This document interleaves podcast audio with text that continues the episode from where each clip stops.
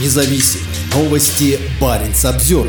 Война унесла жизни как минимум семи выпускников школы в маленьком поселке недалеко от границы с Финляндией.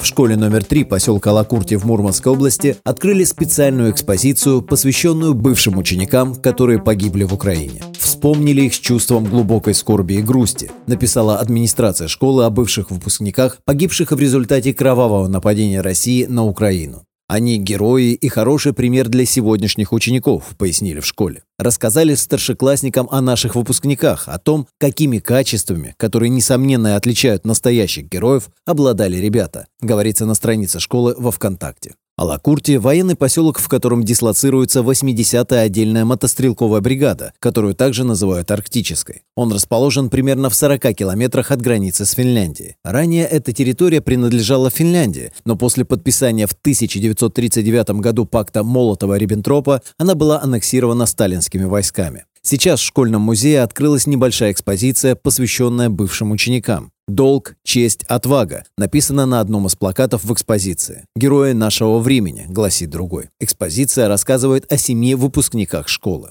Один из них – служивший на флоте Данила Борисов, которому не было и 20 лет. Максим Пащенко служил по контракту с 2010 года и воевал на Донбассе еще в 2014 году. Он погиб в боях под Попасной 6 апреля 2022 года. Предположительно, некоторые из погибших воевали в составе дислоцированной в поселке 80-й отдельной мотострелковой бригады. Не все из них были профессиональными военными. Например, Денис Серков изначально получил профессию машиниста локомотива. Школу номер три также неоднократно приглашала воюющих в Украине бойцов рассказать о своем боевом опыте. На одной из таких встреч выпускник школы Владислав Сильвестров рассказал школьникам о необходимости служить в армии, о любви к родине, о выполнении служебного долга перед своим народом. Встреча Встречи с бойцами и бывшими выпускниками важны для школьников, поскольку они показывают, что настоящие герои живут рядом, что мужество, храбрость, любовь к родине – это качество патриота и настоящего гражданина России, подчеркивают в школе. Точное число бойцов 80-й бригады, погибших с начала полномасштабного российского нападения на Украину, неизвестно.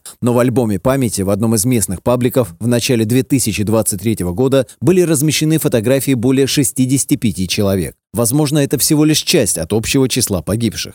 В Алакурте служат бойцы со всей России. Они считаются наиболее подготовленными для ведения боевых действий в условиях Арктики. 80-я отдельная мотострелковая бригада была создана в декабре 2014 года. Она входит в состав Северного флота, а ее задачей является защита обширных территорий Российской Арктики от Кольского полуострова на западе до Новосибирских островов на востоке. Парень Самсервер